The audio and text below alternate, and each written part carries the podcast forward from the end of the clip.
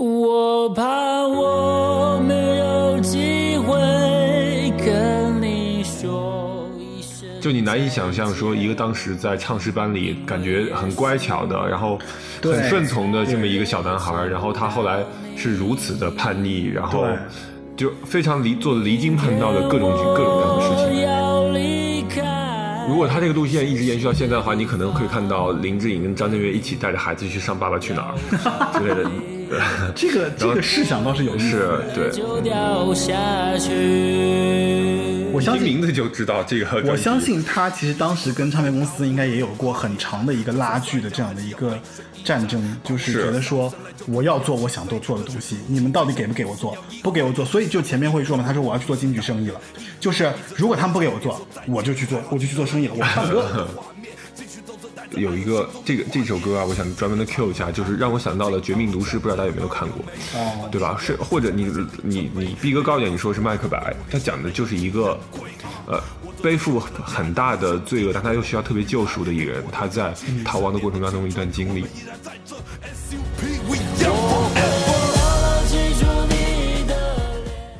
Hello，大家好，这里是八零八九零有限公司，你不要这样子？我们这样，因为大家记得以前的节目都是这个八零九零有限公司会一起说的，那我还是一起说一遍好吧？大家好，这里是八零九零零有限公司司，。你是谁？我是 Chris。我是车二，主持人不应该先说的吗？主持人好，大家好。我这不是给嘉宾一些空间吗？你看我多捧你的场，这么久就是更新速度这么慢的一期节目，然后啊，确实这一期节目距离上节目就是时间有点久，然后反正过去很久，因为中间发生了很多事情啊。比如说就是你的呃，首先我去旅行了一趟，旅行了一个月啊，然后还有就是我又一个月中间都没有给大家录新节目，有一期嘛，有一期万方嘛，就那个时候六月份的时候嘛，但那期没有视频嘛，没有视频因为连线无法所以不太好无法见到你的真容。见到真容又怎样？就是你不觉得就是我们视频节目刚一期刚上线那个，然后播放量就大涨？确实那一期就是五百那一期视频节目还是比较火的，对啊，听众朋友没有被我们的颜值吓跑。还是很想做视频的，但是做视频又确实很麻烦，包括这一期其实我们也遇到了很多问题。然后，哎，我怎么又说到这个问题上？要感谢那个我们的 Joe 啊，那个再次在幕后帮我们呃辛苦支撑了这一切。就其实这个，对对对，感谢周。然后呢，因为这期节目时间周期比较长，是因为刚刚前面提到，就是说我有一个月时间出去旅行了，然后现在又搬家，然后又换工作什么，就经过了很长的一段调整的时间。然后好在我又回来了，然后我们又开始要做这个节目了啊。而且我们有了一个新的布景，虽然就是道具还跟以前的是差不多的吧。对，这是新搬的家。然后，嗯，其实在这两个月的时间中，有很多平台都找我嘛，想要签这个节目，说啊，就是因为播放量啊，因为收听量啊，然后都还可以。总之就是你突然就火了。想要分，想要做一些这样的这种。就是专属，希望平台说把这个平台把这个节目拿去签，就说放在他们平台上独家。嗯然后，因为我呢确实是一个过于随性又过于多懒的人，然后又因为前面做这个节目就是受到蛮大的压力，所以就这个事情我就觉得说，因为他们签约都有一个要求说你必须一个月有一到两期、嗯保持更新的频率。对，但是我真的保持不了，而且为了节目的质量，有的时候其实有一些节目可能我都会准备很久，包括上一期节目，其实在这个万方和这期节目之间也有一期节目，但这期节目呢我准备了很久，可是出现了一些问题，那后面看看能不能补补救上去啊。，嗯，对，然后这一期呢，就是我们又要来重新讲一个新的歌手。今天要讲的这个歌手呢，其实跟我们之前两期歌手都有关系。哦，什么关系？就是首先他跟伍佰也有关系，然后他跟万芳也有关系，因为他其实最早的时候他也是滚石的一个男歌手，对。他就是他还没，我还没说开头呢，就是他其实是十六岁的时候被当成偶像歌手方式挖掘出道的，对。嗯然后呢，但后来其实到现在为止，其实大家已经完全无法把他跟偶像歌手划等号。呃，我可以把它理解为呃 大张伟嘛。嗯，你可以理解为就是说他是一个台湾那个民族版的大张伟。就是在不断的在在人生的经历当中不断的去成长，然后突破破自己，对，然后不断的找到新的，就一直是这种玩的心态在做音乐吧。他是谁呢？寒鸦古木，对他就是张震岳。今天我们要讲的男歌手是张震岳，海雅古啊墓。我们这个开场好像就是张震岳已经来到了我们现场，然后掌声有请。因为张震岳的这个英就什么英文名，张震岳的原住民的名字就叫海雅古墓，就是阿呀 Gomo，是哎，A 你 Y 你口音好到地哦。Gomo，然后他呢就翻译过来叫海雅古墓，然后他是阿美族的这样的一个出身啊，所以是阿美族大张伟。也可以这么理解吧。就说，呃，那其实说到这一点，就前面我们提到的，就是关于他十六岁出道的这件事情。那我觉得，呃，最开始的其实我们要讲一讲他为什么出道啊，就是呃可能大家现在都不太记得说啊，张震岳原来是一个就是一个偶像的，然后美少年的这么一个歌手。对，嗯嗯他最早最早的时候其实是一个唱诗班的一个呃学员，就唱诗班的男生。就你用现在话说，其实我不知道你们有看没看过那个电影，就是《春风化雨》创世呃放牛班的春天。。对，那里面的男生其实不不不，那个是死亡诗社。你们一定要用那种很奇怪的艺名来说这个片子啊。就是他在那个他的那个角色，其实就跟那个电影里面的一些小男生是一样，因为他其实、他其实就是一个唱诗班的一员，然后当时其中有个牧师的儿子，然后跟他就是比较谈得来，然后他们也就是会聊一些，就是张震岳会弹吉他嘛，当时就唱歌啊什么，所以其实他最早的时候还是唱美声出现、出身就类。似于比如说维也纳童声合唱团，就类似于这种吧，所以就是完全跟他后来的这个尝试啊，跟他突破的这个方式，完全是就是背道而驰，可以这么理解。我觉得就是相当于南南辕北辙的这样的一个大的风格的改变。对，就你难以想象说一个当时在唱诗班里感觉很乖巧的，然后很顺从的这么一个小男孩，然后他后来是如此的叛逆，然后就非常离做的离经叛道的各种举各种各样的事情。但我觉得这件事情也可以理解，就是说，呃。就其实我们上一期因为万芳也讲了嘛，万芳花了三十多年去找自己，对吧？对他最最终还是走到了一个说，我作为一个自作为歌手，我想唱自己想唱的歌。嗯。但其实张震岳在那个时候，可能啊，他很早之前就开始做音乐，或者他开始做一个乖乖牌去做音乐的时候，他就他就被那种传统的这种怎么说，就古典音乐的这个熏陶氛围，呃，浸淫在里边，对他其实就是他会很早的就意识到这件事情，但是在这个之前，我们还是要讲一讲他怎么出道的，对吧？怎么出道的呢？就是当时他其实，在台北的一个西门町在闲逛。那我们已经讲了无数遍了，就是西门町有多少这种造星的故事？对，然后大家都去参加了一个比赛，叫做木船民歌比赛，就木船吉他吧嘛，所以他也是啊，跟那个同学一起走到了那个吉他吧，然后当时看到那个比赛有报名，然后呢，他去参加那个比赛呢，那个他的同学就帮他报了名，他还自己不敢哎，。所以这些明星，你看很多都是因为同学或者朋友当时他帮我报名去的，对吧？然后还还就就火了。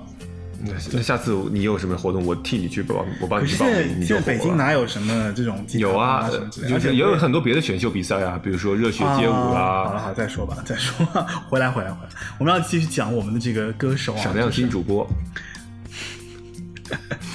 然后他呢，其实，在当时的时候，就是他就是用了抱了一把他就应该是他姐姐借来的一把吉他，在那个台上唱了一个罗红武的《坚固柔情》这首歌。然后当时呢，就是罗红武其实还是评委啊，罗红武其实给了他一个很低的分，为什么呢？因为因为觉得他唱的有点太就是齐秦了。啊，然后就觉得说，哎，这个没什么特色啊，但反而因为他的这种状态，因为我据说啊，当时其实他在那个舞台上的那个形象就是特别孤僻，说特别孤、孤独的一个少年，然后当时在一个角落里面，然后就是很齐秦，嗯，也不能说很齐秦吧，就是他的这个状态被一个经纪人发现了。就那个经纪人其实当时是一个，就是呃真言社的一个二十多岁的一个小行政。真言社我们当时我们以前在节目中讲过啊，他是一个，嗯，倪崇华嘛，对，对吧？就是倪崇华就是魔岩唱片的魔岩唱片的老板嘛，就是他当时就是说。呃，也是一样，就音乐还是要够屌或怎么样。但是其实你会发现，伍佰、倪崇华、真言社，怎么都跟张震岳不是特别搭。当时的张震岳，对，因为当时的张震岳其实被发掘之后，就包括像刚刚发发掘那个严明仪呀，就是这个小行政啊，真言社的这个小行政发掘他之后，就觉得说，其实是把他当成一个偶像歌手来打造的，就是希望当希望他来作为一个就他的定位就是爱唱歌的美声少年。所以会不会像比如说现在 TFBOYS 当时走的那个路线一样，就是 有很多妈妈粉，对吧？然后很乖，然后很可爱，当时就大概就是这种我。觉得可能是那个思路，但是其实没有像现在那么明确的，比方说我就是要造一个偶像，但是就是说他用偶像包装的方式，因为他长得也好，唱歌也是那种就就是就总之就是就是妈妈们会很喜欢的，会对希望清纯阳光男孩嘛。这类似小虎队吧？对，嗯，就是，但是当时其实有一句话，你记不记得？就有一个叫做“飞碟出偶像像，滚石出丑男”。赵传嘛哈，你看啊，张震岳其实签的有滚石，所以我不知道是不是一语成谶啊？就这个，这个就他以后你是觉得他以后越长越丑是吗？也不是长得丑，就他自己把自己捯饬成了一个就是比较痞里痞气的这样的一个，对吧？一个男男生的这样的一个状态。但是他在十六岁以偶像身份进入歌手行业的时候，其实他还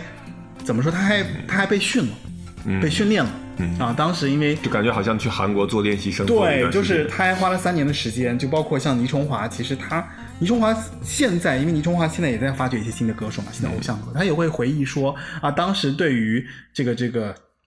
就是张震岳的这个这个安排，他其实也有一些怎么说矛盾性，因为他当时觉得这个定位他们是这么定位的，但是不没想到就是张震岳靠自己走出一条路来。但是当时公司给他那个定位，肯定也是更多出于商业上的考量，比如说他们当时要对标林志颖，当时是这样的，就是张震岳其实就是对着林志颖的这样的一个标靶啊，哎，张张去去训练。张震岳是因为他是七四年出生嘛，那林志颖也是这个时候的人吗？我不太，因为我只知道说哦，大家有一个段子说林志颖跟郭 郭德纲是同龄人，然后那个那说明郭德纲跟张震岳也是同龄人，可能是同一个阶段，不一定完全同龄吧，我觉得。嗯，哦，就是大概是那个年代出来的这样的一个歌手，所以其实很有趣啊。如果大家了解怎么说，就是当时的那个歌坛背景的话，就或者说你认识张震岳的话，你可能完全无法想象，他当时其实是被当成说林志颖的竞争对手给推出来的。就他十六岁被挖掘者发现对，然后训练了三年，然后呢以一个呃偶像歌手的方式出道，然后还出了两张专辑。如果他这个路线一直延续到现在的话，你可能会看到林志颖跟张震岳一起带着孩子去上《爸爸去哪儿》之类的，对 这个这个试想倒是有意思对，嗯，所以其实我觉得，对于他开始十九岁发行第一张，就是说就是喜欢你的时候，我觉得也蛮意外的。就是说，其实当时他的这种风格或者他的这个状况，可能啊市场也算接受，市场应该很当时接受，其实对吧？嗯就是当时其实这种阳光少年还是蛮接受的。那出道算是成功了，但是对他自己，我觉得就埋下了一个很大的一个阴影。就我觉得对他来自己来讲，他的追求可能不是这样子的。嗯，那么其实他这两张专辑的音乐性来讲，坦白来说，我觉得也并没有说他真正找到自己之后的感觉来的那么那么爽快，而且他自己的创作并不多，啊，还还是基本没有。他两张专辑分两分两分两个风格啦，就第一张不就叫记就是喜欢你嘛，嗯就是喜欢你呢，就是跟我们前面说过很多歌手的状况也一样，因为里面有一些翻唱，有一些他自己作曲，嗯他自己做的。其实有一点怎么说，第一张专辑有点在看他自己的这个创作能力，看他自己能写什么样的歌，看他适合什么样的风格。包括其实我比较想推荐的，就是第一张专辑里面就是喜欢你，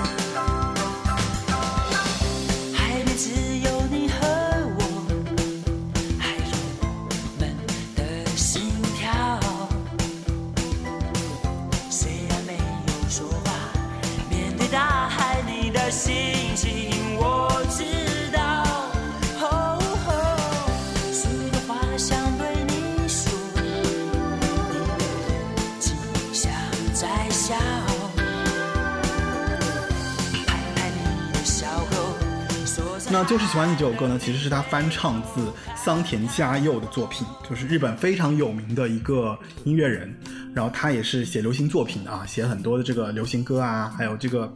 剧作啊，尤其他写过那个什么我比较喜欢的，像那个什么就是呃《求婚大作战》的主题曲《明日情》啊，特别好，嗯非常有名的。对，然后他就是喜欢你翻唱的是他的那首，他翻唱的是他的那首《Just a Man in Love》，Just a Man in Love》。对，所以那个整个风格就是很怎么说，就很日本，很啊，编曲很丰富，对，然后很纯情，然后很，你男生看名字就知道。很阳光男生大男孩的这样的一个风格。然后第二张专辑呢，《花开了没有》呢，就是其实是伍佰给他做制作的，然后里面有很多作品，像《顽皮家族》就伍佰写的嘛，还有《脆弱》是李宗盛的作品。就是滚石的大佬给他保驾护航的对对对一个一张专辑了。但其实那个时候，九四年当时有一件事情很有趣，就是他当时做《花开了没有》的时候呢，就是你知道包碧晨，你知道吗？啊，包碧晨其实给他说了一句特别狠的话，说说这个歌手要是能红，你把我的名就是类似于什么，就你把我的名字倒着写。对，类似于这样的一一句话，啊，发了一毒誓。对，然后就觉得说这个歌手就不行，怎么着，反正就是嗯只有我家奶茶能火。我不知道，反正当时有这样的一个状况。但是《嗯花开了没有》里面其实有一首歌呢，我倒是挺想给大家推荐一下，哪一首？叫做《不期而遇》。为什么推荐这首歌呢？因为《不期而遇》这首歌，我觉得你如果你听啊，你打开听，你就会发现，真的就这首歌如果换成林志颖，或者换成张张怎么说张信哲，或者换成就那个时代的那种花美男的这种风格去听，你完全可以理解。而且有一点怎么说？因为当时他不是也上了那个《旋风小子》嘛，他跟那个谁一块儿演的那个电影，嗯，所以他其实那个造型是非常清秀的。所以其实是一首你可以把它理解为林志颖感觉的张震岳这么一个联名款的一个一一首一首歌了。可以这么理解对吧？我们因为其实我觉得大家对张震岳的印象现在可能已经是那种停留在很叛逆的那个他的说唱啊，什么说唱他呀，呃或者再早一点的那个《爱的初体验》这种坏小子感觉。对对如果你没有体验过那个时候张震岳的话，你就不知道他后面的感觉改我觉多大。我觉得如果你不知道他第一张专辑、第二张专辑，那么你就不一可能就不认识他。我觉得。嗯，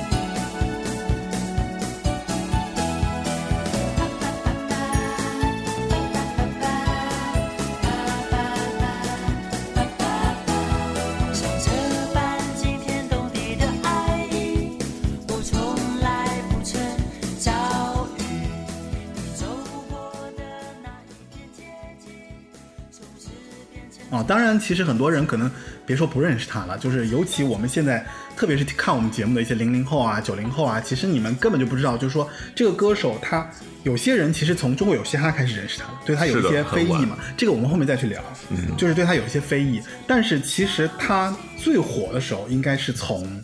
爱的初体验》开始的，所以其实他最早期就是他是一个让我感觉怎么说呢，就是经验非常、经历非常丰富的一个，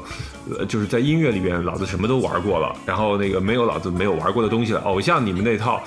似乎感觉跟我不沾边，但是也但是老子玩剩下的。也是我出道的时候就靠这个出道的，对吧？啊，嗯，所以就这一点，我觉得他身上有一些，就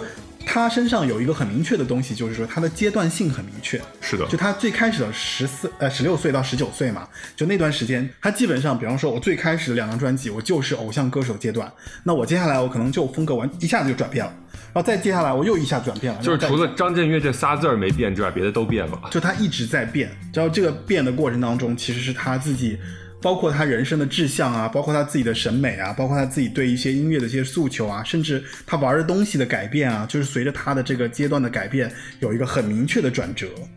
那么接下来这段时间，因为呃就入伍了嘛，就他就第二张专辑时候，就是出完之后，其实第二张专辑其实没有第一张专辑那么受欢迎，嗯而且第二张专辑我觉得是风格比较模糊的，因为各种歌各种音乐人在给他做嘛，其实就在找他到底是一个什么样的歌手，但是其实都没找到。我觉得理解为他当时对自己的音乐路线还没有完全的掌控力。对他，一个是他没有掌控力，一个是别人也没找到他的定位，嗯所以其实这个时候他非常苦恼，但这个时候呢，他已经要入伍了。当然，他也考不上大学啊，据说啊，就考不上大学，然后就说，哎，就我要入伍了，嗯然后去当兵了，因为台湾有那个当兵的这样的一个政策，嗯所以那呃，他当兵其实就当了两年，但是当兵的过程他其实很痛苦？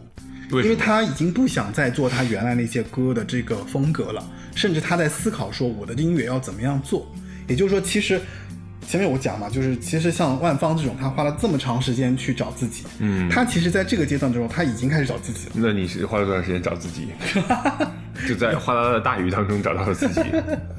我啊，我也不知道，我还在找着找着自己的过程当中。然后那个这个时候，其实有一件事情还蛮有趣的，就是张震岳呢，他跟那个就前面我们说到，就发掘他的这个、就是真言社的这个怎么说，小行政，小行政严明仪，他们俩其实关系特好。嗯。然后他呢，有一点怎么说，想不想做音乐？了？他那个时候有一些，他想做金桔生意。这个其实突然转行去做生鲜他，想做生意，就是说他觉得可能他觉得挣钱比较重要啊，嗯。可能他觉得就唱歌这个事情，反正那个我也不想唱，但是公司肯定也不会想给我唱我想要的的歌，嗯，对吧？所以他可能就，他当时还跟严萌明生退役。对，然后他说他还跟严明仪说了一些什么什么，我研究过了，然后说我要去高雄卖金桔，然后金桔柠檬，金桔柠檬就类似于这种，然后然后那个那个严严明仪就，严明仪其实也对他因为关系好嘛，所以就会说，那对也会说好呀好呀，就类似于答应他的，然后然后但是心里面会觉得说，那就金桔柠檬和他后面当 DJ Orange 有关吗？有可能有一点关系他，为什么叫 DJ Lemon 什么之类的？那我就不知道，反正他当时后面这是后后话了。然后，所以他在他在服兵役的时候呢，他呃也有一个事情，就他在服兵役的时候，他认识了一个他的这个贝斯手阿蒙，嗯，对，然后他就跟这个贝斯手他们两个人组了一个乐队。你说那是他后来的音乐风格转变，是不是因为阿蒙就把他给带坏了？不能说带坏吧，我觉得带坏了，我觉得是，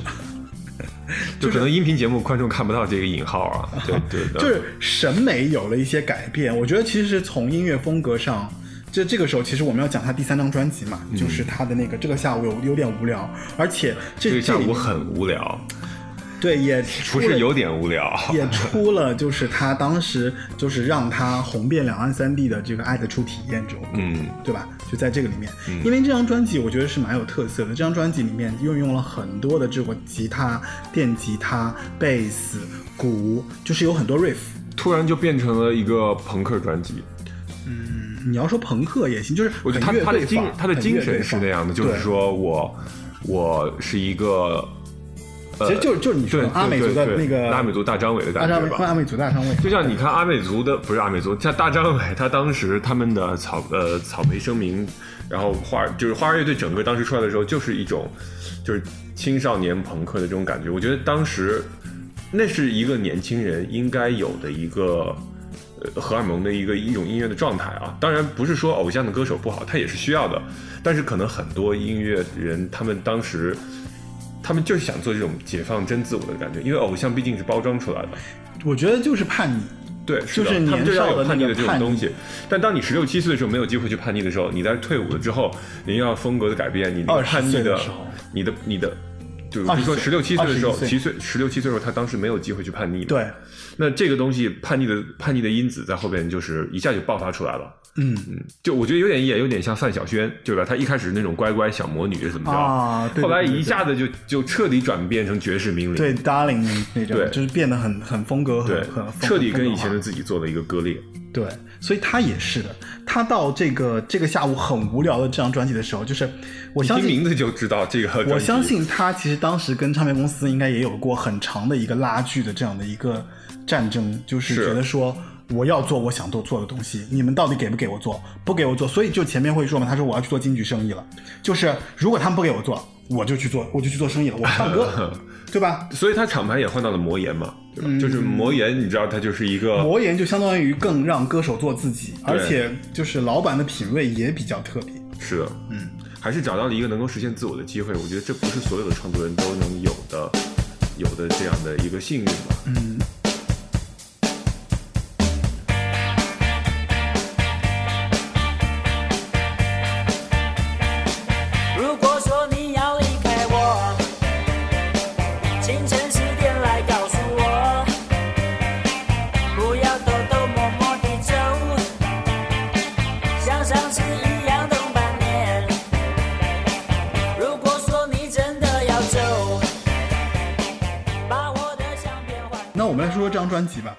这张专辑，呃，就最火的就是《爱的初体验》了，而且一下子红到了内地来。我在想，《爱的初体验》其实当年的时候真的是非常非常火，是的，火到一个我的记忆当中应该是这样，就是说，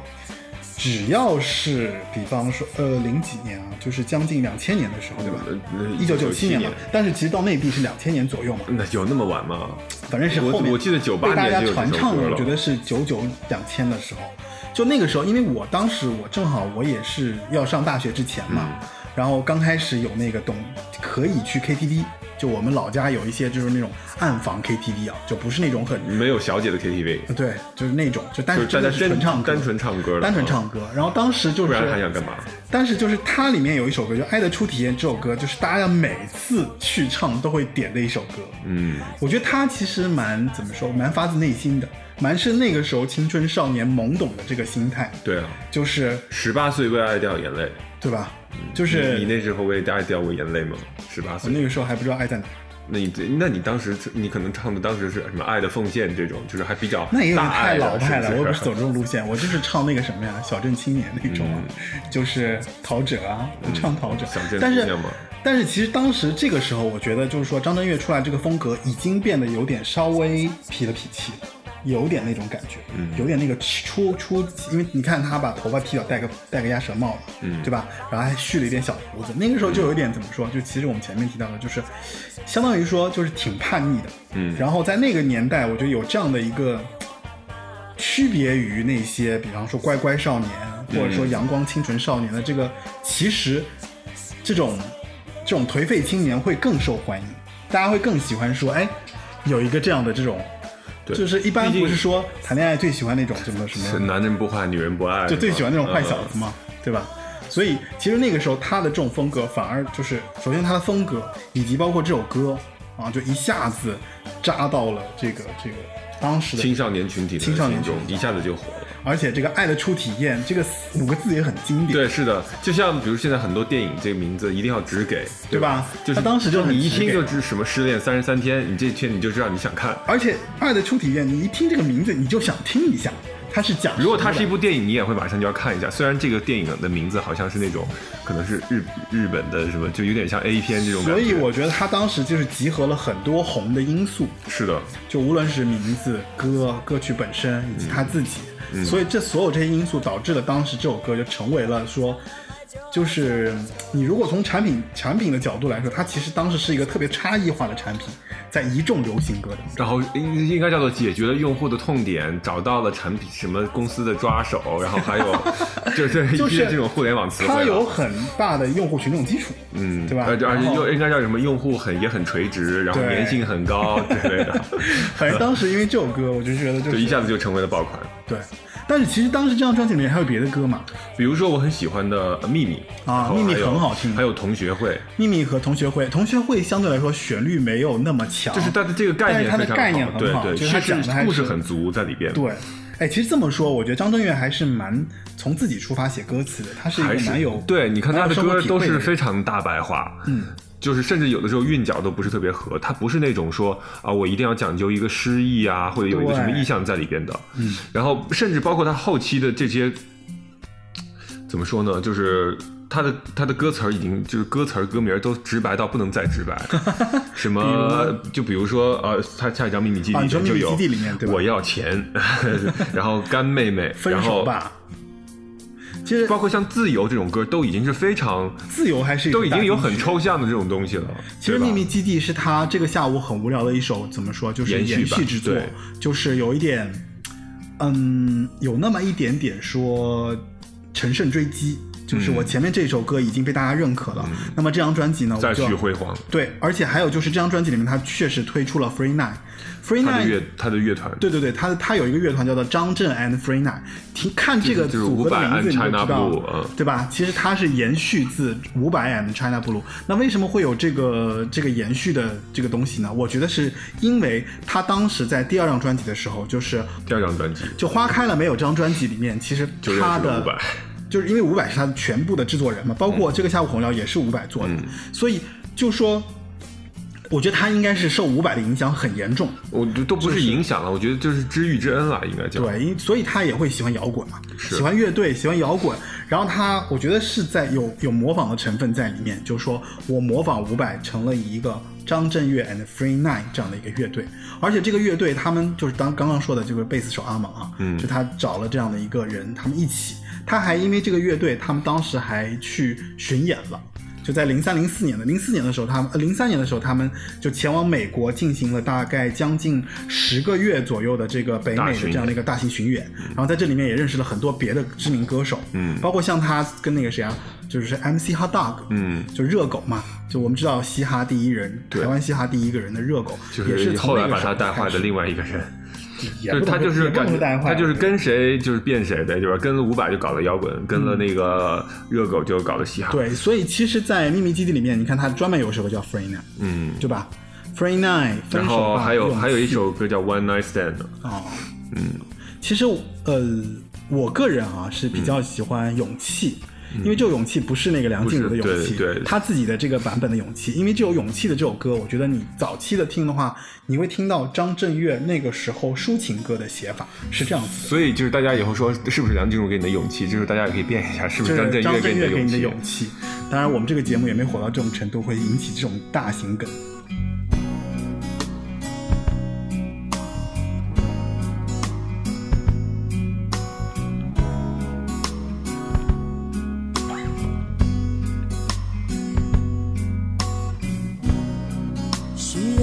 点勇气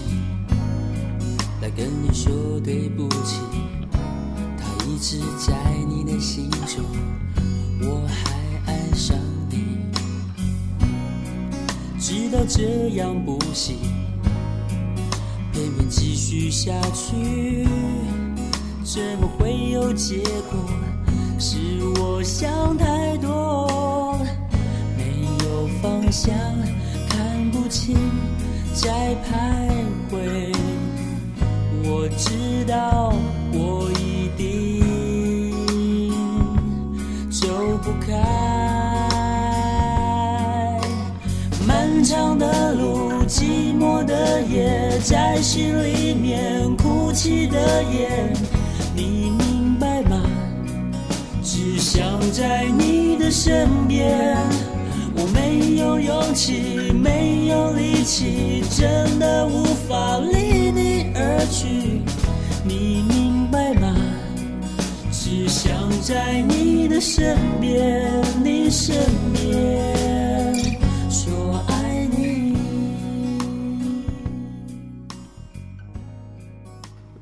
们可以 我们可以就是把这首歌也推给大家嘛，就是因为对，就是我觉得张震岳的勇气也很好听。嗯嗯，包括这个专辑它的这个封面啊，跟这个这个下午很无聊，它就是甚至就是构图上都有一种相似的感觉，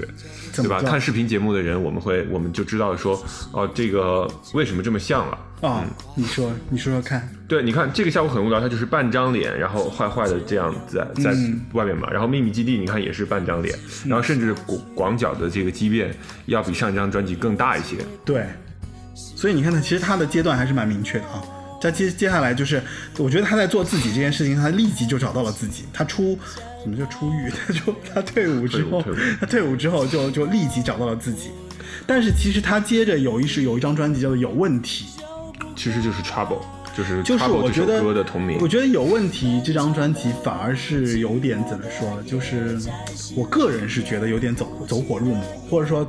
有点更地下，或者说更偏一些。因为它被禁的曲目稍微有点多了，对所以包括有脏话啦等等这些东西。因为这个其实之前他们也采访过，说张震岳，那你后来就是《爱的初体验》之后，你为什么就就好像没有乘胜追击，然后就没有在比方说演出啊，或出相类型的歌啊什么的？因为他那个时候他采访他也自己说，他说我其实有一些歌是就是不太适合，就是怎么说，就是就是我自己的品味。因为我喜欢讲粗口，我歌词里面会有会有粗口，然后我歌词里面也会讲一些非常现实的东西，然后就是我自己对这个就社会生活的体悟，就是他会，当然这样讲有点怎么说俗啊，但实际上就是说他确实走到了一个更为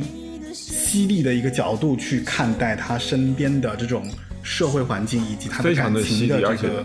感情的这个态度。非常犀利，而且他的批判非常的狠。哦，就像我们，其实你看他这三张专辑，就是一个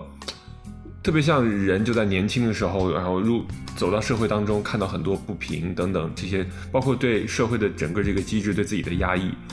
然后他会有他的很深切的想法，然后以及他需要一个集中的释放，甚至爆发。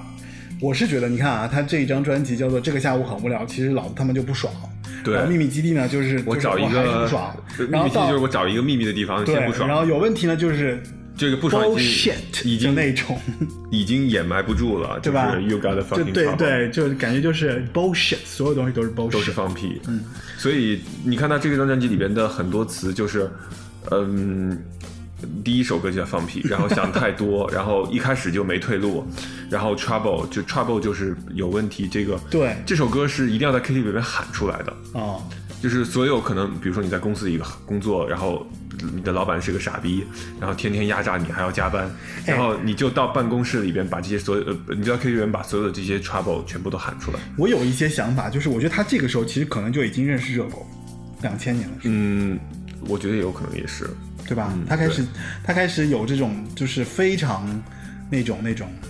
非常愤怒的这种东西要表达，但是他又不是像那种嘻哈一样，就是我是骂出来的，或者就像是靠节奏唱出来的。我觉得跟时代也有关系，像最近这段时间吧，就是说大大大家觉得嘻哈是年轻人表达的一种方式，嗯，对吧？他们从地下走入地上，但当时那个时候，就大家还是摇滚是年轻人的表达方式，嗯对吧？你像比如说，如果说那个时候就有月下这种节目，嗯在当时，对吧？那他可能也会，可能也会带火一些东西，因为那个时候的流行市场整个还是以就是成人抒情这种为主的，对对。像这么尖锐表达的作品，相对来讲，我觉得偏少数。偏少数，也同时是更年轻化一些。对，嗯，而且还有就是，其实你看啊，现在我们内地其实有很多歌都没法儿听，对，是的，啊就是文化的口子就是越收越紧。对，那你你这种怎么说呢？比较直抒胸臆的或者畅快淋漓的表达，嗯可能呃，怎么呃再说下去没法聊了。对啊，对，会被、嗯会被怎么说？官方做一个然后这个就不聊了啊。嗯，但是，但是我个人觉得，其实这些歌是还是值得听一下。虽然就是说可听度上啊，就是我觉得偏呐喊、偏愤怒。哎，没有啊，有一开始就没退路这种，还是旋律非常棒的歌啊。啊，嗯离开其实也可以包括零二零四，就是也是他拿一个啊不可说的这个东西来做一0204也不个做一个采样，嗯也听不了。所以他，你看他这个时候，他一方面是他自己在音乐品味上开始有了一些新的尝试，就他开始喜欢电子音乐了，对吧？对他开始就包括后来他从摇滚到或者朋克到电子的一个小的一个转变。或者是而且我估计他这个时候听的电子音乐还是那种很极端的电子音乐，嗯，应该是那种合成器呀、就是自己玩的很深的那种。甚至有些比如噪音这种，对对对对对，有可能。然后接下来就是他的这个 Orange 时期了，DJ 时期，是金桔柠檬时期吗？他真的去卖金桔了吗？嗯，不好说。哦，那个，哎，不对，那个应该是 Tangerine，不是 Orange。我接不住这话。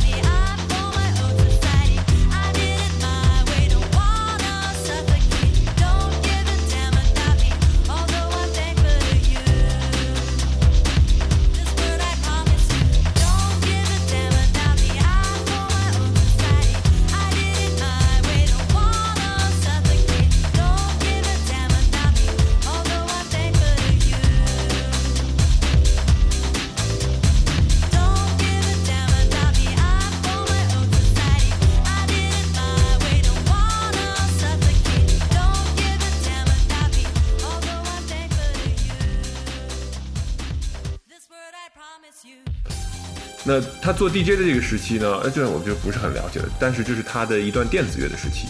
那么电子乐的时期，呃，你有什么想推荐的歌吗？其实 Orange 和 Orange Two 里面，我觉得就是更多的是一个电子音乐啊。就其实我们在这个节目里面推，我觉得有点奇怪，就是因为它不是那种，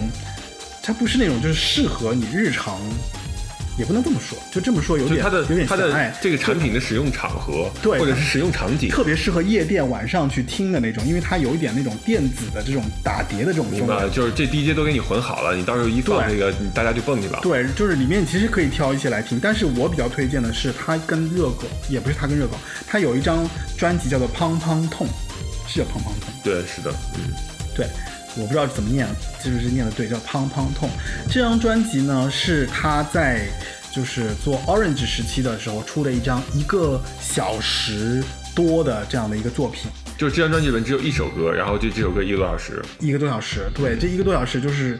一般人可能开听了开头可能就听不下去了，因为里面有各种各样他打碟的声音，什么乐器的声音啊，甚至里面其实在十几分钟和四十几分钟的时候，你都可以听到像热狗的那些作品啊，就是。其实这首歌还能听得到，蛮有趣的，还能听得到还能听得到。然后呢，将近这一个多小时呢，就是如果你是一个高强压工作的人，我觉得这个声音如高压强工作的人高压强工作的人，如果你能就放在耳边听的话，其实反而蛮解压的。呃，对，因为他这段时间我觉得就是提供了人们一个情绪释放的窗口，嗯，你的各种高压的不爽的东西，你都可以把它用，甚至用很极端的方式把它抒发出来，去表达出来，对。对，所以就是他连出了两张，这个时候其实也在乐坛上有一点怎么说，就是退隐的感觉。大家觉得说，哎，你在干嘛？就是怎么就没有好好做唱片，然后就就租了两张这个 DJ Orange 的专辑。然后因为他叫 Orange 嘛，当他在做 DJ 的时候，别人就给你问他什么名字，他就说就叫我 Orange 好了。结果他出了两张专辑叫 DJ Orange，Orange 和 Orange Two。名字都起得非常的简简洁。对第二张专辑我都懒得起别的名字，就叫二就好了。对，然后接接下来很奇怪啊，接下来其实就是说，我觉得是蛮有意思的，就是一方面是他开始结识了热狗，对他开始跟热狗大量的合作，这个时候感觉这俩人亲亲热热的，只进入了蜜月期。他都他都不是那种，他都不是那种，我觉得。就他，我觉得他是完全走入了一个嘻哈的这样的一个创作氛围，就不单单是说我要摇滚，我要乐队，我要那个，就是我还走到了这种地下音乐，我要走到那个那个 hip hop 这个这个领域里面去。然后其实他是当当时跟热狗合作有好几首作品啊，什么像最有名的就《我爱台妹》嘛，嗯我爱台妹其实内地已经听不到了，嗯。然后像《寒流来袭》，往里面骂了所有这些台湾的这些有名的女艺人，嗯。然后还有那个还有那个叫什么来着？呃，最有名的就是思念是一种病啊、那个没有热狗过，不是错了，思念不是一种病，哦，不是，是那个什么思，念不是一种病，是那个差不多是一种，水饺吗？差不多先生，不要打岔，就是思念是一种病，待会儿再说。就说他当时就是跟热狗合作了好几首这种作品，呃，因为热狗当时他也得了金曲嘛，然后热狗是零一年入的伍，零二年，哎，零二零三年吧，退伍出来之后，零四年出零四年出了专辑，零六年拿了金曲奖。所以他那会儿拿了金曲奖之后，等于是说他也是一个辉煌期。对，就就就在这段时间，其实他跟张震岳就是一直是好朋友嘛，他们一直有合作。但张震岳拿岳金曲拿的很晚，对，张震岳给他唱了很多那种，就是他当时我刚刚说那几首歌的这个 riff 啊，不是，他唱了很多里面的这个 hook，嗯，对，唱了很多这种就节奏性的，就是循环的这个这个。所以其实他们两个人的声音在一起，我觉得还是。呃，很有很有效果的，对吧？不像说啊，有一些歌手他们一起合作之后，发现这两个人声音合不到一起去，或者气场就不合。其实说到这一点，我前两年就是刚刚中国有嘻哈的，我就挺疑问的，就是说为什么大家会在网络上对张震岳有那样的负面评价，说他不配当导师？他为什么不配当导师？我也不明白。因为可能中国有嘻哈，因为是个嘻哈节目，然后热狗大家就是，我觉得热狗大家是认的，听流行歌，尤其是听台湾流行歌的人，肯定是听过热狗的，是吧？是肯定听过热狗的。但是对于听嘻哈的人，可能对于张震岳的认识程度，可能确实没有到那个程度，或者他们不知道他张震岳和热狗这么早，等于是热狗出道之前，张震岳就开始跟他合作，所以我觉得他，你要说他没有资格，他他确实是，比如说是不是呃怎么说呢？他之前不够地下，或者他是半途转来的，他是一个转学生，所以嗯并没有受到嘻哈原教旨主义者的欢迎。可以这么说。其实是这么回事儿，我觉得就是他的嘻哈的功力，比方说他说唱的功力，可能还没到我们以为的那种，就是很巅峰的那种状态。所以他们两个是作为一个组合出现的。对，当时不是有个兄弟本色嘛？对有个兄弟本色嘛。然后他们其实有一个组合，就是里面有张震岳，有 Hot Dog，然后还有 SJ，有顽童幺幺六吧？啊，顽童幺幺幺六，嗯，，对，就这几个人嘛，就是他们当时其实就组了这个兄弟本色的这样，其实就是做这种地下音乐，然后嘻哈音乐，然后还有这种作品。就是说点电视上不让播的。啊，对，就是就反正就是老子就要唱进曲，嗯，我就要唱那些，就是你们不让我唱是吧？我就要唱，嗯我就喜欢，这就是我，嗯我表达自我，嗯纯粹表达自我。然后因为他们也意识到了，就是当摇滚退潮以后，那嘻哈成为了年轻人表达的一个新的一个方式，也不是新的方式吧，就是这个东西又又又冒出来了。对，嗯，所以你看他后来他跟热狗一块儿去上《中国有嘻哈》，我是觉得哎，这两个人很有趣啊，又到一起了，对。然后就又出来了，然后我个人觉得也很期待啊什么的，包括他们其实还蛮有梗的，就是我觉得这个可以，我觉得这个行，我觉得这个不行，也编导的节目效果也是，对？吧？就是我是觉得，就是当时他们两个的出山，让我觉得哎，可以啊，就是对吧？所以当时当时那个节目也掀起了热潮嘛，对吧？对，因为中国第一个这种以嘻哈为类型音乐为主对，而且这个节目就是也过，居然神奇的过审播出了。嗯，但是在中国确实，其实说唱音乐，其实你看那个节目，你就可以看出，其实中国的地下说唱界是有很多人才的。而且有很多作品，很多好作品，也是因为这些综艺节目起来之后，包括其实去年的乐队夏天，我觉得就现在音乐行业有一个怎么说，还蛮欣欣向荣的感觉，对吧？我觉得，尤其内我觉得有点过于乐观，就是它是一种，你说也，它也不完全是虚假繁荣，但是一定有泡沫的。嗯，好吧，就这个就岔开去了啊。就我们讲讲讲了讲中国有嘻哈，还有就是开的这个里面，就是说作为一个，其实他跟热狗很早很早以前就开始合作了，嗯，对，就人家很早就开始一起做做音乐，所以他们的嘻哈蜜月期让他们就诞生了这个，呃，思念是一呃就 OK 这张专辑。那你跳过了那张啊，就是等我有一等我有一天，确实等我有一天，我我觉得是是是有点延续之前的状态，就是它属于一个过渡期，承上启下，就是它既有那种，比如说像臭男人这种，就是有些有些很直白的这种歌，然后也有说，呃。怎么说认输或者一切再重来这种这种感觉的东西，对不对啊？嗯我觉得是这样，就是说他其实他呢，就是柔情、偶像、深情音乐做过，呃，DJ 也做过，对。对吧？然后摇滚也摇滚流行，就流行摇滚我也做过了。对。其实他想做一次改变，他想做调整，但是呢，没有不能太大，没有调整的特别好，所以他在这个中间，他其实有一些摇摆不定。有一些过渡性的作品，对，等我有一天里这张专辑的这个，包括其实歌迷也比较忽略他，是。就是这张专辑其实反而是，我觉得是他在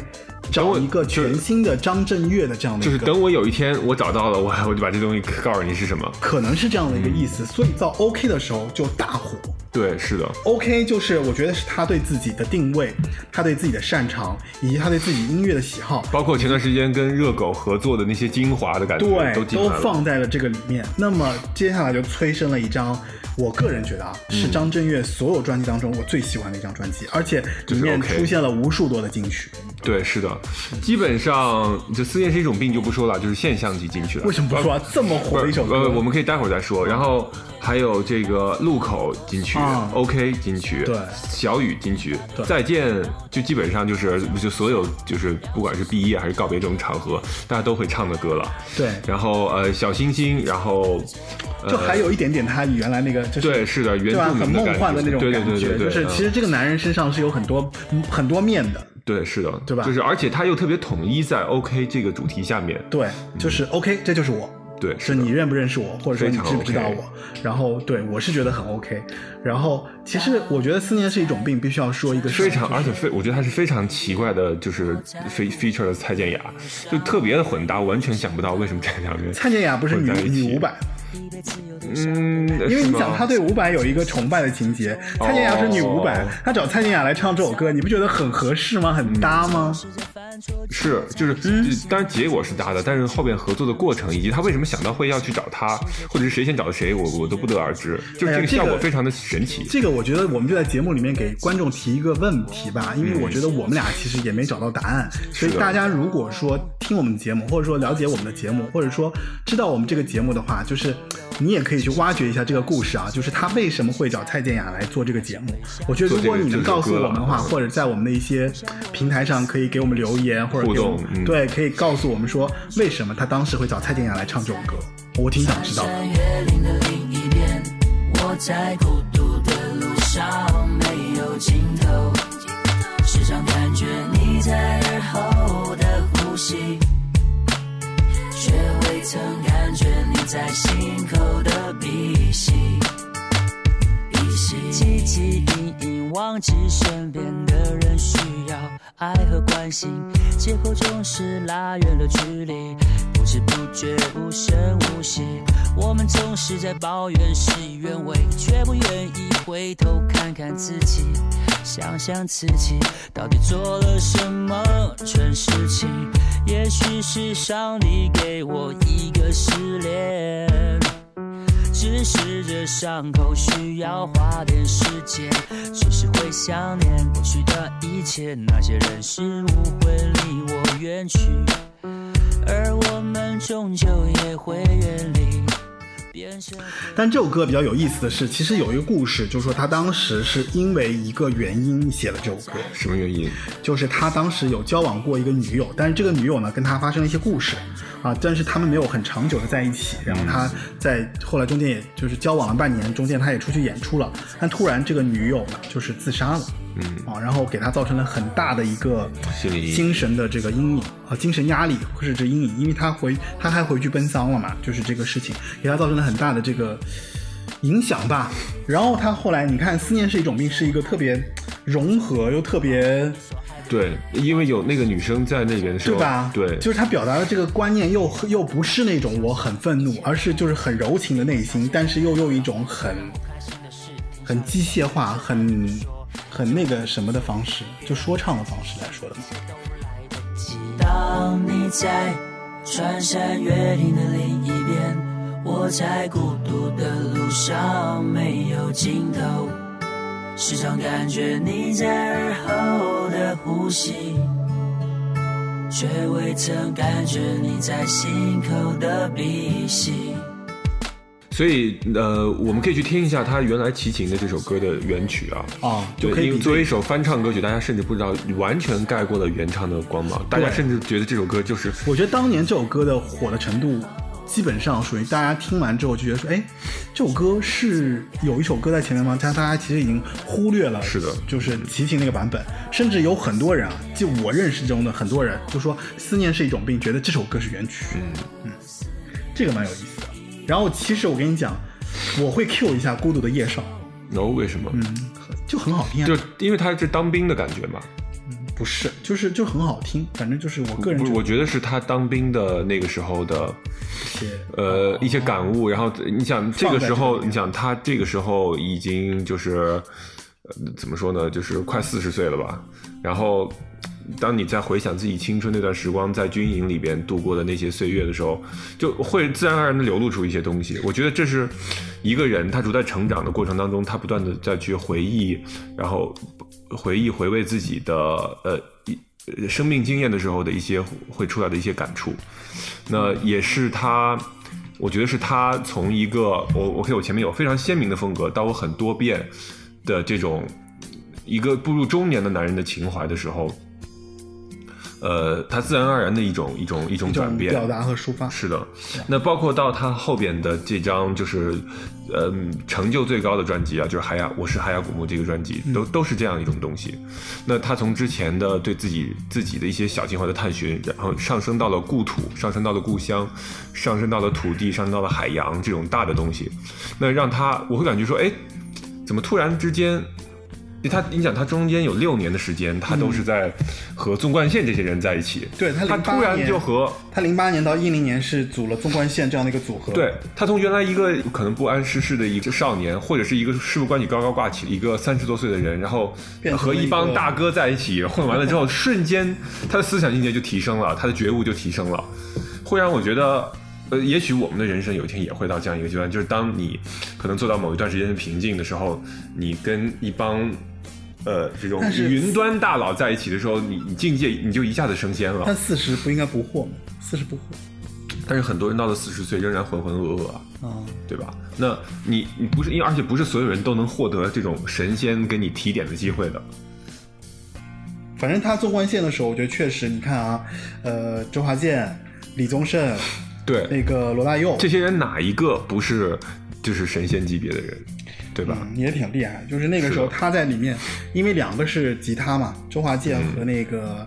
李宗盛是吉他，是。然后罗大佑是键盘，嗯。键盘和那个什么主音，然后他呢是鼓，嗯。还有一些其他的一些零零碎碎的东西，嗯。对？就反正因为这段，因为这个这个临时的这个乐队啊，就是他们当时也其实也就两张专辑，一个是南下，一个是北上，然后他们当时以乐队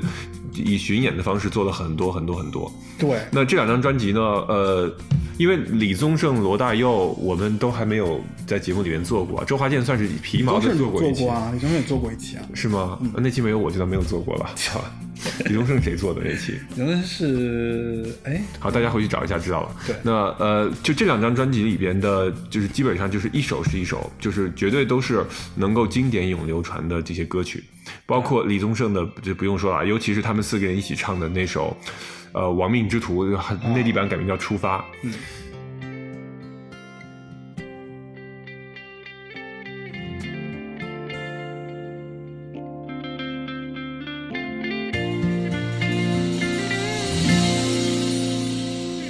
说，我原来有个梦，跟你高飞远走，跟你一起走到白头。但是我拥有花园乌有，忘记我们承诺，忘记曾经爱你爱的那么浓。我不能带你走，我犯了大错，必须一个人走，必须扛下所有罪过，必须离开熟悉的街口。请你不要忘记我，这夜里有小雨飘在空中。当我想起你的瞬间，发现你已离我远去。笑的是，我好想求你帮我赎回，赎回我那一丁点的尊严。想起妈妈的脸，对不起这几年，是否有机会再见你一面？妈妈，我犯了错，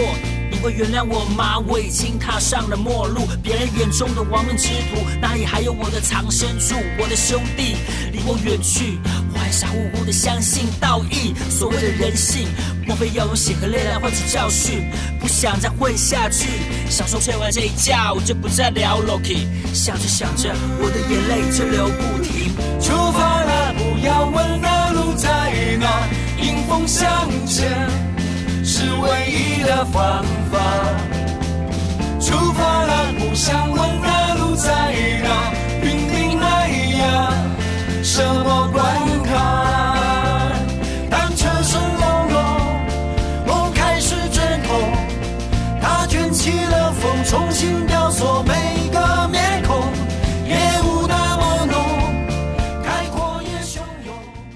就是他能够把，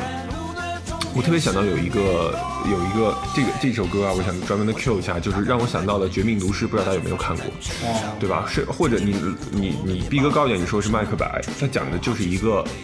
呃，背负很大的罪恶，但他又需要特别救赎的一个人，他在逃亡的过程当中一段经历。当然，我觉得就是因为内地版他改了嘛，改叫出发了，但其实大家去听《亡命之徒》的时候，你能够更深刻的感受到。就是当他们这四个人，呃，并不是每一个人人的人生都清清白白的。这四个人，他们在这个岁数经历过这么多的东西，就是最深刻的应该就是罗大佑，他一定有过非常多非常多的，呃，对于罪恶感也好，对于人生一些很灰暗的东西的一些感触。当他转化为这首歌的时候，当有一天我到某一个年龄年龄听到这首歌的时候，眼泪一下就出来了。哎，这个节目不是最需要这种时刻了吗？对，你不应该就是就是也配合一下节目效果吗？嗯，好吧，就是其实纵贯线这个专辑里面，其实我比较喜欢就是给自己的歌。对，但它依旧是个人性的，对，嗯因为前面这些东西其实可能也是因为是因为闻不得女人香那句歌词吗？也不是，就是其实因为他们这些歌，我个人觉得，就是你让我在听的话，我我会更想要说去现场听，当然很想去他们现场感染力听他们的那个那个感受，因为他自光听他们自己在这个专辑里面的歌曲，我会觉得有一点。就偏大，我会觉得，因为我是一个就嗯。相对落的落点比较怎么说，就是相对感受力会比较小一点，嗯所以我就会觉得说这种歌对我来讲有点情绪太大，或者说它里面包含的这东西太多我就会觉得有负荷。嗯呃，总之就是因为纵贯线这个，这个是极限限定的一个一个一个乐队了，就反正现在已经解散了，就当很很可惜，可能我们我没有赶上当时他们整个巡演的那一系列的演出。对，那呃，但错过了那也没有办法，但是这张专这些专辑还是留了下来。其实有 DVD 嘛，大家可以找 DVD 来看嘛。啊，不，那不肯定跟现场不一样嘛，对吧？我所以，我非常希望就是他们再来一场，就是疫情期间这种线上演唱会，对吧？在一个 空荡荡的体育场里，然后再给大家唱一次。那不太会，因为因为因为张震岳是不太会了后来他其实，在结束这个完了之后，他就又跟那个 MC 哈对他又重新把兄弟本色又组回来了。包括拉入了一些所谓的嘻哈新势力，对对对，啊，顽童什么之类的。嗯我觉得他还是最后还是那个愤怒的男青年。呃呃，也不一定，我觉得也变了，就是感觉是，你看他跟他跟李宗盛他们这些人在一起的时候，是我一个小辈儿，是是让这些大哥去提点我的感觉。然后现在是我变成大哥了，然后我要跟多跟年轻人在一起，然后吸收一些新鲜的血液和这几种年轻的元素。嗯，你想，因为他跟热狗。也已经人到中年了嘛，然后但是他们跟那些就是小朋友们在一起，还是玩出了不一样的东西。对，嗯，我对你刚刚前面讲了我是海牙古墓，对吧？海牙古墓我们只是点到了一下了，就是因为这张专辑是金曲奖国语最佳专辑。对，那不管。因为到二零二零几年之后，就不管金曲奖后面再如何示威，但这个时候我觉得赶上了一个尾巴，给张震岳把他整个这个职业生涯，我觉得有点像是比较好的一个逗号，逗号。嗯，因为他后边肯定还会再有，但是我觉得，我觉得他可能未必会有超过他这张专辑的，作品了，是吗？可对，后面可能未必会有。可是我我我很喜欢远走高飞啊，我觉得远走高飞好。远走高飞就是这拜拜了，老子不玩了这意思。但是远走高飞的那个音乐，音乐音乐风格也确实跟他之前那个不一样。远走高飞非常抒情，是啊，非常柔情就是感觉啊，这个呃呃哥们儿已经老了，然后呃坐下来静静的跟你讲当年老子怎么怎么怎么这些故事，然后说完了以后远走高飞，拜拜再见。我不这么认为，因为我觉得就是远走高飞，甚至张震岳其实一直有这样的抒情歌的，就他一直有这一面，他保持心境他的，但我觉得心境不一样，心境不一样。嗯因为你看啊，就最早的时候，其实像他，就我前面讲了嘛，就是其实从《勇气》开始，他当时那首《勇气》就让我觉得说，哎，张震岳其实是有非常柔情的那一面的，非常怎么说，非常，哎呀，这个铁汉柔情吗，感觉这个好像也不能说铁汉柔情，就是非常非常柔柔温柔的温柔的那一面。然后这一面其实通过他的音乐是表达出来，而且我觉得这一点其实是在他心底里面是一直存在的，因为他从小就是抗诗班的这样的一个角色，在他心底里面其实是有那一抹温暖的而且人长大了之后人长大之后可能性格会也逐渐变得柔软，就有些东西他也就看淡了。对他觉得就是对那个那个意气风发的对，自己，特别是当当了爸爸之后，啊，对对对对对，他那个什么就变了。因为尤其是远走高飞那张专辑，包括像绝对啊、贪心啊，远走高飞只是一个单曲，它我觉得它并不是一个很完整的，像海牙古墓一样的一个一个完整的一个表达。就是他自己对自己的一个表达。是它是一个可能是一个片段化的一个东西吧。其实《海牙古墓》里面，我觉得比较好听的，像《哎呦喂呀嗯嗯，就是那种就原住民风味的感觉。非常我家门口有大海，我家门前有大海我家门前有大海，》，就我家大门常打开。别哭小女孩什么的。嗯，对，然后还有一点点就是就包括他抱着你这种，就明显写给他女儿的，或者是有亲情关怀的这种感觉的东西。那个时候没有，还没生孩子。我我不知道，就是但是感觉就是他那个这个父爱啊，已经流淌出来了，慈慈慈父的那个慈祥的那一面对 对。对对对。然后还有，哎，总之这张专辑我觉得内容是其实丰富到说值得我一再的去循环的。是吗？是的，我个人倒是就是，我就停留在 OK。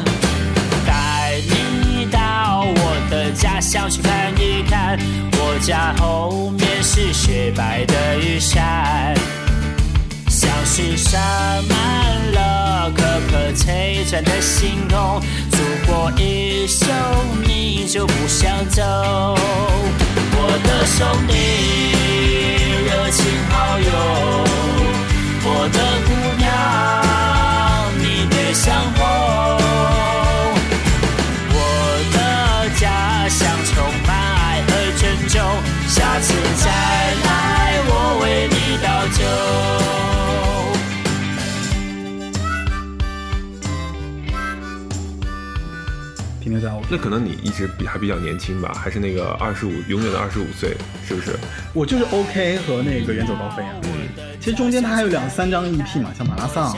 再见、马拉桑就是一首，我觉得好像是不是广告歌啊，对吧？马拉桑是那个什么？是那个就是特别像广告歌，对对它有一有有一种酒嘛，然后叫马拉桑。你记得那个？你记得那个吗？那个就是《海角七号》里边，对，有一个人叫马拉桑嘛。对。然后其实是是是一种酒的名字，我记得。对，马拉桑是台湾的一种酒。嗯，其实总的来说，就张震岳大概就出了这些专辑，而且在这个专辑当中，其实我前面也讲了，风格很明确，阶段很明确，然后在这个里面，就大家可以看到他整个的这个音乐的转变，以及他在这个里面对音乐的尝试，以及每个阶段都有好听的歌曲。是的，你像呃，为什么就是刚才我们不是还 Q 到大张伟嘛？就是你像大张伟到他到这个阶段之后，呃，就是他是真朋克，为什么？就是他真的是就是敢于做自己，然后呃，比如说在综艺节目上啊，他就那种很逗的那种感觉，混不吝的那种对这种这种劲儿。呃，其实张震岳也是，只不过因为性格不同，但他还是在做自己这件事情上面也做他了极致比较不妥协，对，是的，你就包括他看他后面的这个形象，他一直 就是坚守自己这个蓄胡戴帽子，然后对对吧？然后就晒得黑黑的，每天就在海边玩这样就。每天就是这种，就是雅很雅痞。嗯，现在是叫雅痞的，以前是真的就是嬉皮。真嬉皮是吗？对对对，皮真嬉皮，真嬉皮。哎，怎么就就 Q 到那个那个那个？十万嬉皮是吧？这个不是 Q 到那个 Hebe 田馥甄啊？好吧。然后，总之就是，我觉得张震岳是一个大家值得去听一听的歌手。然后，而且他也是滚石早期非常有价值的一个有代表的一个男歌手。对，大家可以从他现在的嘻哈的这个评委制作人的身份跳脱出来去看他以前都玩过什么。对你，我觉得会就蛮宝藏的，你会有一个个惊喜的发现。会发现很多他在做的音乐当中，其实，哎，原来这个人是那么丰富多彩，是的而且他都玩过，对而且他根本就怎么说，就印证了那句话，你知道吗？叫玩够的男人最靠谱。这个这个怎么又有点怪怪的啊？就是就是我是觉得啊，就是其实他是在八九十年代流行歌手当中是一抹比较亮眼的，不同于主流歌手的这样的一个色彩的存在。对，其实他的，我觉得他的业余生活，或者说他的就是比如说八卦啦，或者什么东西，很低调。你很少会发现他除了一些工作之余，有一些别的东西在。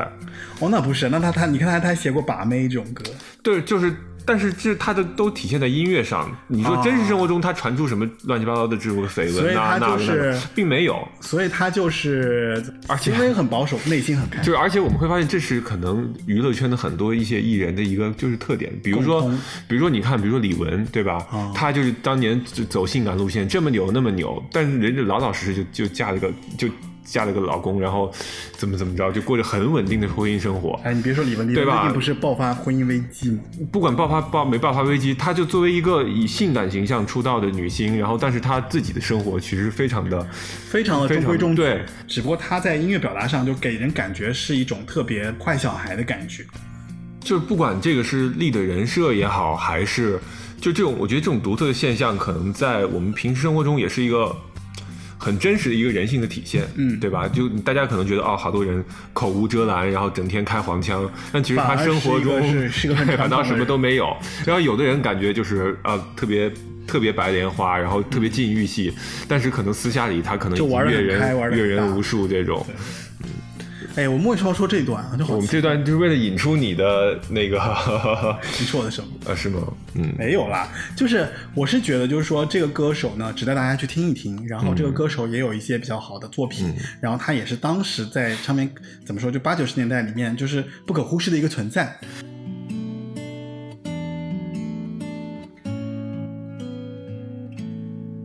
一场雨下不停，拍打在窗户的声音，看似一场老派的剧情，多么无趣。这时候很适合在记忆里寻找痕迹，涌出来的情绪竟然有一点回忆。走在感情的世界里，有同的路径。有的人走得久，有的人不随之离。犯了错，伤的人才懂得解释自己。我想我的问题就是太担心。试过就忘记，那么多年我还没忘记。如果那天我们再相遇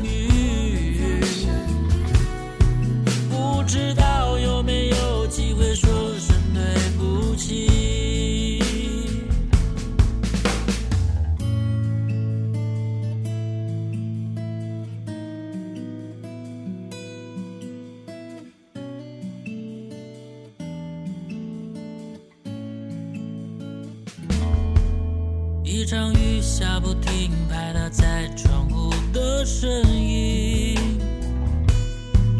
看似一场老派的剧情，多么无趣。这时候很适合在记忆里寻找痕迹，涌出来的情绪竟然有一点回忆。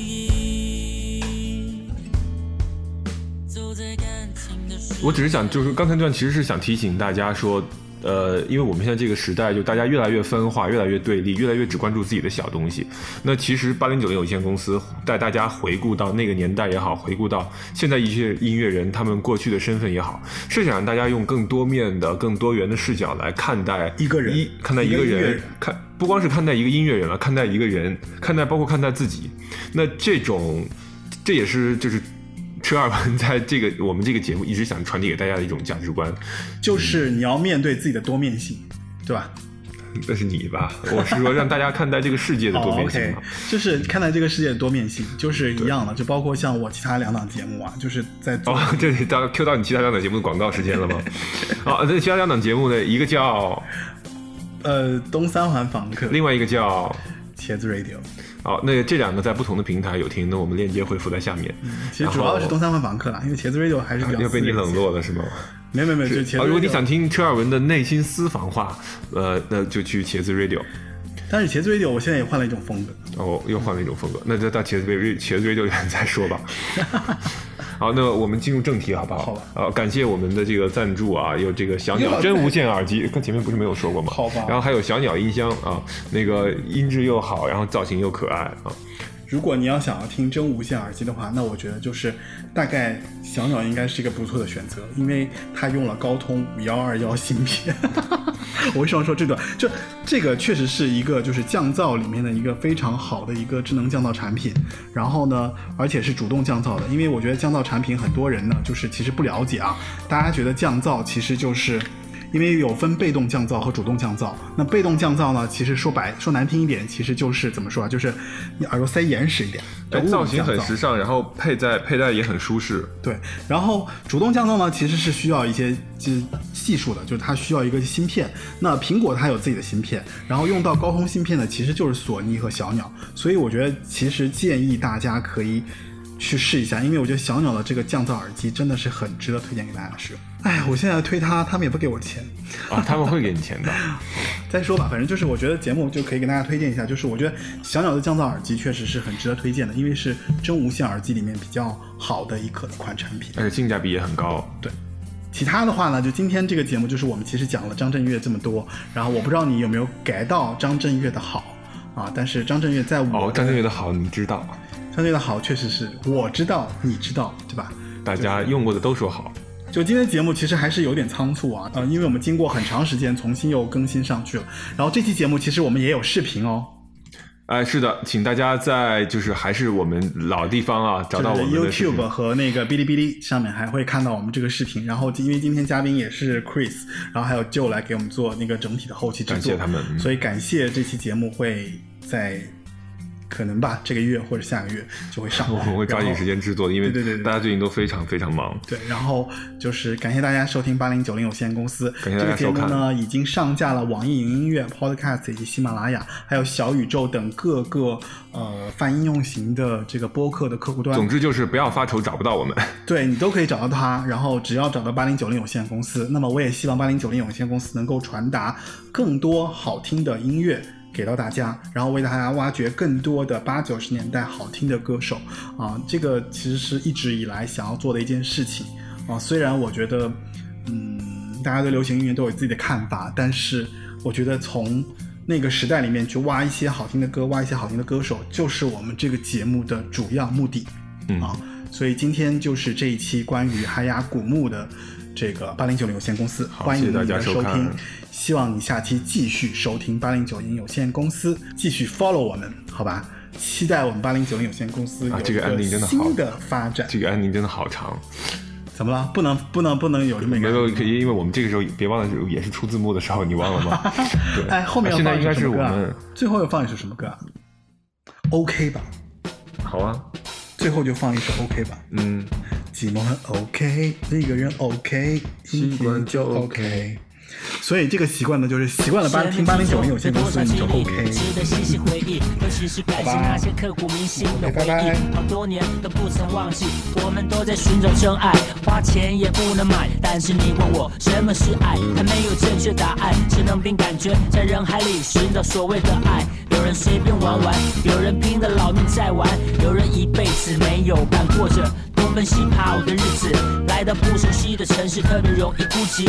想着挥之不去的问题，尤其面对自己总是没有头绪。感情和个人的平衡点常常失去重心，当手上风一吹就会掉下去，有时却想放弃，摇摇欲坠。其实最自私是自己，我可不想装得很可悲，好让人家来给我安慰。这一段时间我很 OK，病毒入药之后早早睡，在身边。寂寞很 OK，一个人 OK，习惯就 OK。寂寞很 OK，一个人 OK，习。走一步算一步，寻寻觅觅。当你遇到一个喜欢的人，却不想在一起，有时只想一段情而已。放了真感情，却害怕自由会失去。世界上只有两种人，男人和女人，每天上演同样的剧情，谁又爱上谁，谁又背叛谁，谁又伤了谁，乐此不疲的表演好累，但是没有人能够脱离这藩篱，谁可以跨越出去？结果因人而异，有的厮守终身，有的继续等，有的干脆剃度，永远不再过问。这红尘滚滚，心中是否沸腾？是否还有时间值得继续等？曲终人散，走在陌生的街上，剩我一个人唱。我可不想装得很可悲，好让人家来给我安慰。这一段时间我很 OK，病毒入药之后早早睡，